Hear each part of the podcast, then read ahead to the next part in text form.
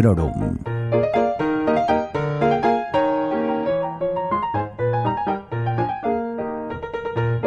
Hola a todos y a todas, soy Vanessa y esto es Librorum, un podcast sobre literatura en el que os doy mi opinión sobre los libros que voy leyendo, en forma de reseñas breves y siempre sin spoilers.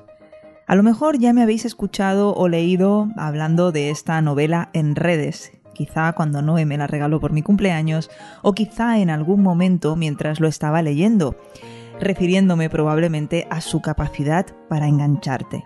Hoy quiero hablar más en profundidad de un libro que ha estado súper de moda. En su versión original es Tomorrow and Tomorrow and Tomorrow. Lo ha escrito Gabriel Zevin y en castellano podéis leerlo por mañana y mañana y mañana y en catalán, que es mi versión, como Dama y Dama y Dama. Esta versión en catalán es de la editorial Alpariscopi, está traducida por Ernest Riera, es una edición en paperback y tiene 530 páginas. Es un buen tocho, eh, un buen tocho para disfrutarlo en el tiempo que necesitéis, que prefiráis, y que en mi caso ha sido algo menos de dos semanas. Y además combinándola con aquella super lectura de Apocalipsis de Stephen King en digital. Pero vamos allá con Gabriel Stevin y con su gran pelotazo.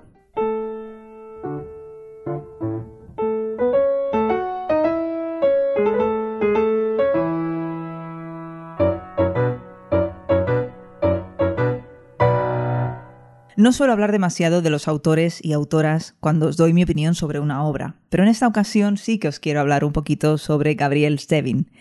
Eh, principalmente me interesé por ella cuando empecé a pensar en hablaros de este libro en el programa, ya que no tenía muy claro cómo se pronunciaba su apellido, así que lo estuve buscando, estuve buscando vídeos y llegué a una entrevista que Jimmy Fallon le hizo en su programa a finales de 2022 me suena que eh, por el mes de septiembre, pero no estoy segura. Esta autora nació en 1977, es decir, solo dos años antes que yo. Sus referencias son las mías cuando hablamos de cultura pop y cuando hablamos en especial de música. Esto puede quedar más o menos claro cuando lees la novela, pero es que en esta entrevista sale a la luz que Sevin fue una especie de crítica musical cuando estaba en el instituto y que además es fan de Guns N' Roses. Así que bueno, aunque no me hubiese gustado el libro, que ya os adelanto que me ha encantado, la autora me hubiese caído de entrada mm, bastante bien. Además, cuando he visto la entrevista, pues me ha parecido una tía súper graciosa, súper maja, muy rápida en sus respuestas, muy ingeniosa. Y además, bueno, pues también la estoy empezando a admirar como escritora, aunque solamente haya leído un libro suyo. Y no soy la única que la admira, eso está claro, porque Sevin se llevó el premio Goodreads en 2022 a la mejor obra de ficción por este Dama y Dama y Dama.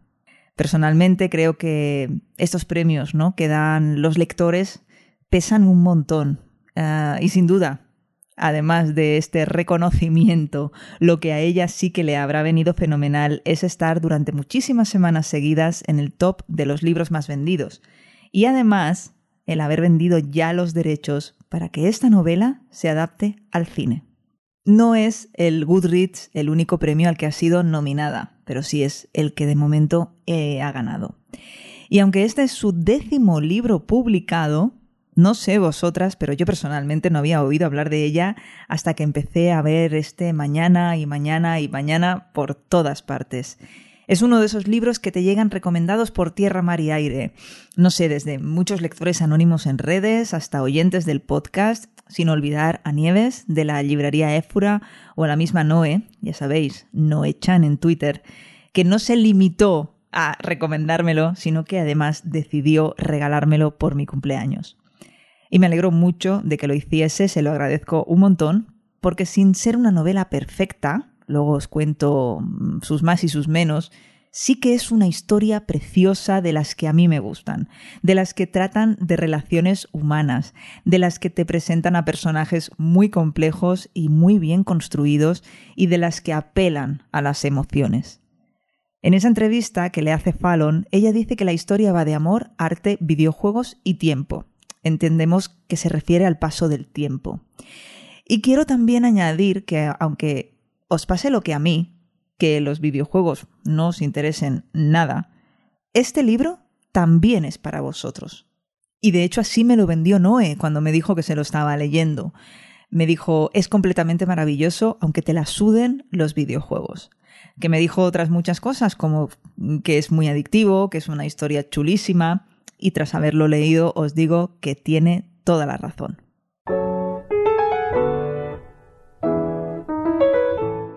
Mañana y mañana y mañana nos cuenta cómo dos críos se hacen amigos en circunstancias duras y desagradables que suceden en el marco de un hospital. Ambos comparten la afición por los videojuegos y pasan de jugar juntos a crear videojuegos juntos. Su relación, tanto personal como profesional, va a estar llenita de malos entendidos. Ya veréis que tienen muchos problemas de comunicación que yo creo que en parte están provocados por la testarudez que ambos comparten. Eh, a mí me han puesto un poquito nerviosa, os lo confieso. Por este motivo, por, el ser tan cabezones y por esos problemas que tienen a la hora de comunicarse y de ser sinceros y demás, la relación veréis que es un tanto intermitente. Pasan algunas épocas en las que, bueno, pues ya podéis imaginar, no se hablan. A pesar de todo, es una relación que se alarga en el tiempo durante unos 30 años. Como os decía antes y como dice Sevin, el paso del tiempo es uno de los grandes temas centrales de la novela, junto a la amistad que, en mi humilde opinión, sería el tema número uno. Por fin, una gran historia de amor es una gran historia de amistad. Ya sabéis que hay muchas clases de amor, y el amor entre amigos y colegas es también muy potente y tiene un hueco por fin en esta preciosa historia. Es una relación en la que también entran y salen otros personajes, por supuesto, ¿no? Familiares, amigos, novios, novias, compañeras. Pero todos ellos y todas ellas orbitan alrededor del dúo protagonista, Sam y Sadie.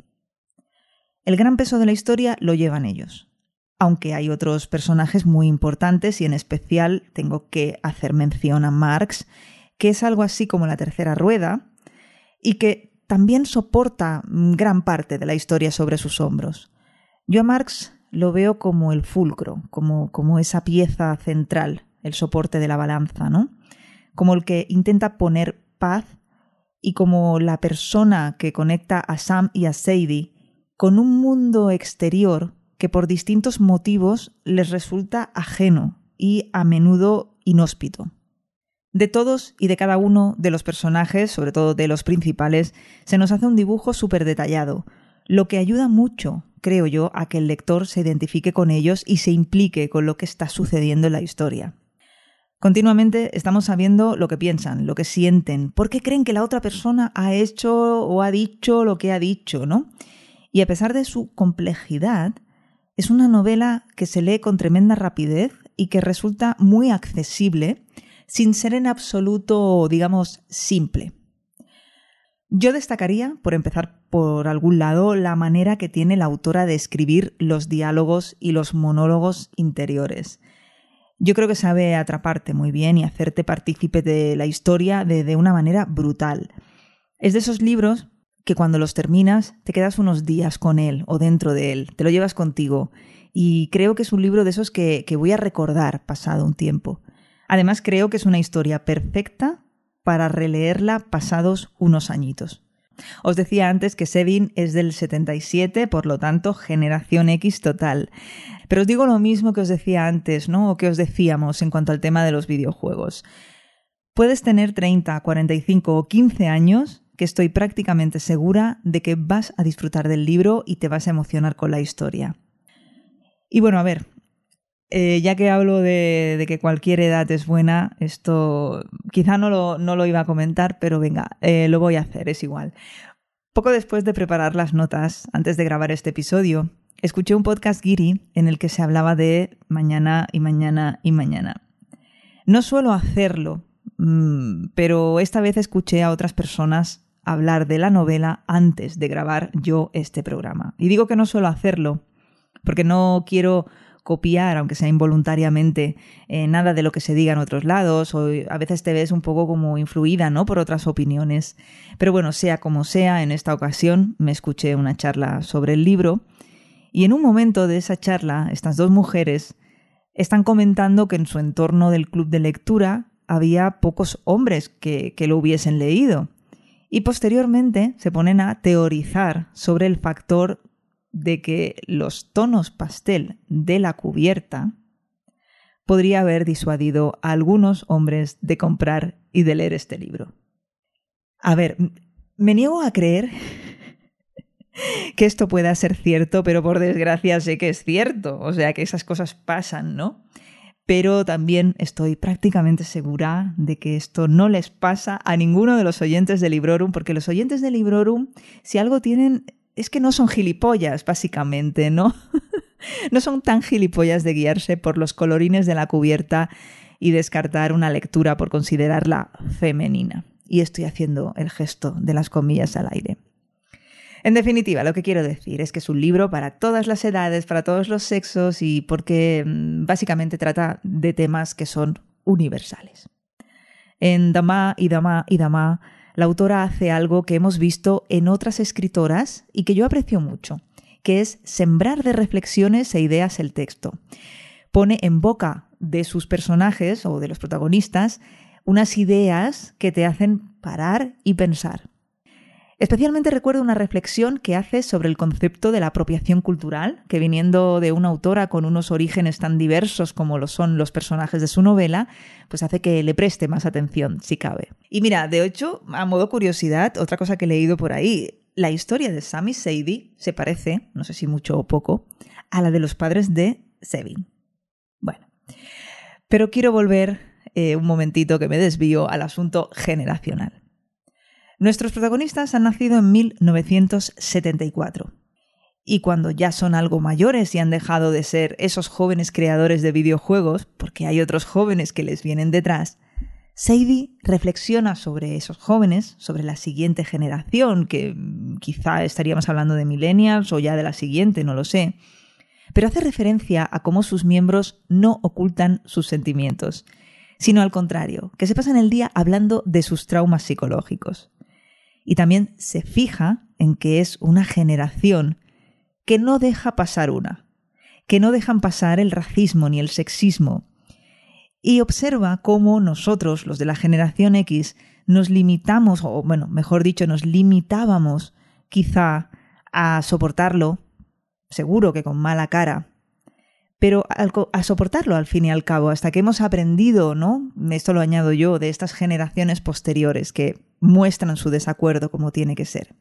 Y comenta, en, en este caso el personaje de Sadie, comenta también cómo en este estado de alerta y de extrema sensibilidad ante todas las causas, ha hecho que hayan perdido en parte el sentido del humor.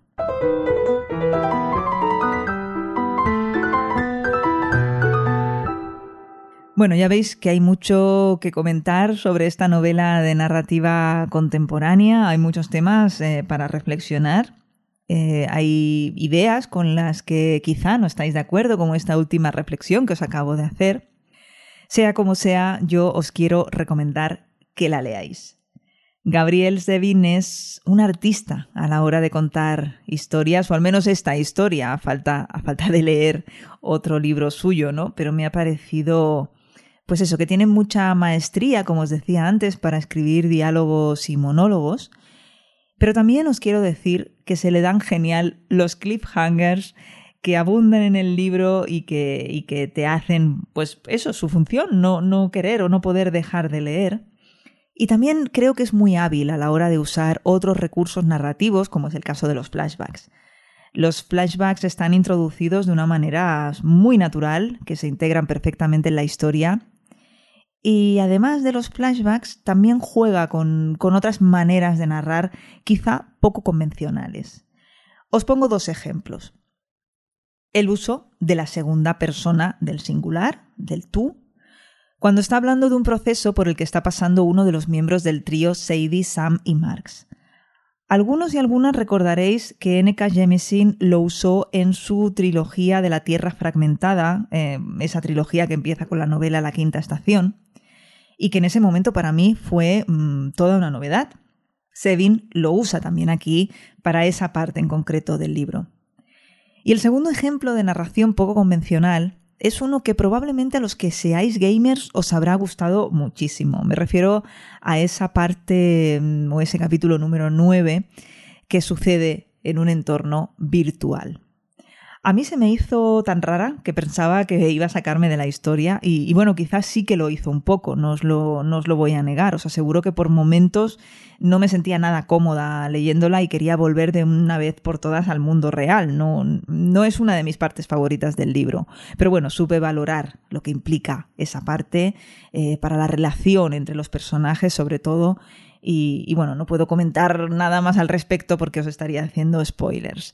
Lo que sí que os quiero decir es que a pesar de que no es mi parte favorita del libro, pura y llanamente por la manera en la que está narrada, superé la prueba y obtuve mi recompensa teniendo una sensación global de haber leído una historia preciosa y de haber disfrutado al máximo de todo el viaje. Que esta parte hace bajar la nota de 5 estrellas a cuatro y media, pues sí. Pues sí, pero como ya no puntúo los libros, pues a quién le importa, ya no cuenta, ya no cuenta. Bueno, sin duda, Dama y Dama y Dama se va a la lista de mejores lecturas de 2023 y no creo que quede desbancada ni que la elimine porque me lo haya pensado mejor cuando llegue diciembre. Y que por cierto, este título, Dama y Dama y Dama, o Tomorrow and Tomorrow and Tomorrow, en el caso que nos ocupa, tiene su explicación y es que tal y como se nos cuenta en un momento de la narración, viene de una parte del soliloquio de Macbeth de Shakespeare. Y es que en esta novela, mm, ya veis, no solo hay referencias a juegos, sino también hay referencias a escritores, escritoras, pintores, músicos. Que por cierto, hablando de música, me consta que existen listas de reproducción en Spotify con música para acompañar la lectura de esta novela. Si os interesa, id a buscar la creada por Vintage Books. Creo que esta es la oficial. Si estoy equivocada y alguien lo sabe mejor, pues que me corrija, que me lo diga. Eh, yo de todas maneras os dejaré el link a la lista esta de Vintage Books en las show notes. Bueno, me he desviado un poquito con lo de la lista de reproducción de Spotify, pero ya sé por dónde voy a retomar. Voy a retomar por la importancia que se le da a la narrativa en los juegos, además de, por supuesto, a todo el arte visual y a la programación. Y esto es algo que creo que nos toca mucho a los lectores y si además eres escritora, pues más aún, imagino, ¿no? Y es que hay un momento en el que Sadie se topa con alguien que le pregunta cómo ha llegado a dedicarse a lo que se dedica. Pero no es una pregunta hecha en el marco de una entrevista ni en una conversación amable, es más bien un ¿qué hace una chica como tú en un sitio como este? Y ella ah, se le nota que, bueno, le ha sentado regular, eh, responde de una manera muy breve, educada, pero sin dar prácticamente explicaciones, mientras que por dentro piensa en todas las cosas que ha tenido que aprender, en todo lo que ha tenido que estudiar, incluidas literatura, por un lado, o psicología por el otro. El camino que recorren estos personajes es un camino muy duro, tanto a nivel académico como también a nivel profesional y personal. Hay éxitos, fracasos, hay situaciones de abuso de poder, también nos habla del sexismo, del abuso sexual. Es una novela en la que hay mucho dolor, hay muerte, hay enfermedad, hay en definitiva mucha vida en este libro.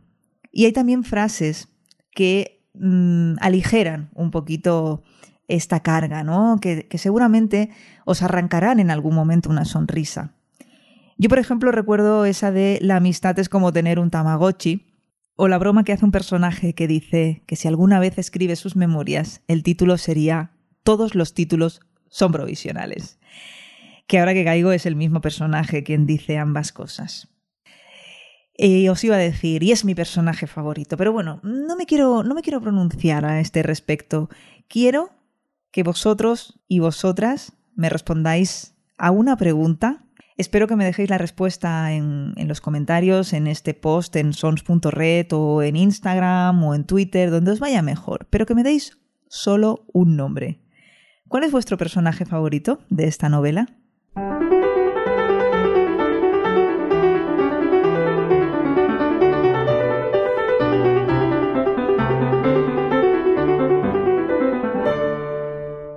Y hasta aquí mi reseña de Dama y Dama y Dama. Mañana y mañana y mañana, si la habéis leído en castellano, de Gabriel Zevin. Os la recomiendo muchísimo, sobre todo, y me voy a repetir con esto, pero me parece muy importante. No me gustaría que nadie la dejase escapar porque va de creadores de videojuegos y los videojuegos nos interesan. Esto de que sean creadores de videojuegos es una herramienta que a la autora le resulta muy útil para crear su historia. Y a lo mejor, si se dedicasen a otra cosa, no funcionaría tan bien. Pero a lo mejor sí. A lo mejor Sam, Sadie y Marx podrían trabajar de cualquier otra cosa y la historia sería igual de bonita. Si eres gamer, te va a flipar. Y si no lo eres, también. Yo personalmente ahora tengo ganas de investigar más a fondo los otros libros que tenga Gabriel Sevin. Quiero ver si me pueden interesar y, y, quién sabe si estoy ante otra de esas nuevas autoras favoritas para añadir a mi lista. Espero de verdad que el éxito de mañana y mañana y mañana nos beneficie a todas, tanto a las lectoras que queremos que se traduzcan sus obras y que queremos leer más material suyo, como a la propia autora que bueno, no dudo que, que así es, que así está siendo ya. Muchas gracias de nuevo a Noé por este magnífico regalo de cumpleaños y muchas gracias a todos y a todas por escuchar Librorum. Os espero en nuestra siguiente cita. Hasta pronto y felices lecturas. Acabas de escuchar Librorum, un podcast alojado en Sons, red de podcasts. Encuentra mucha más información de este episodio en nuestra página web, sons.red barra Librorum. Y descubre muchos más podcasts en sons.red.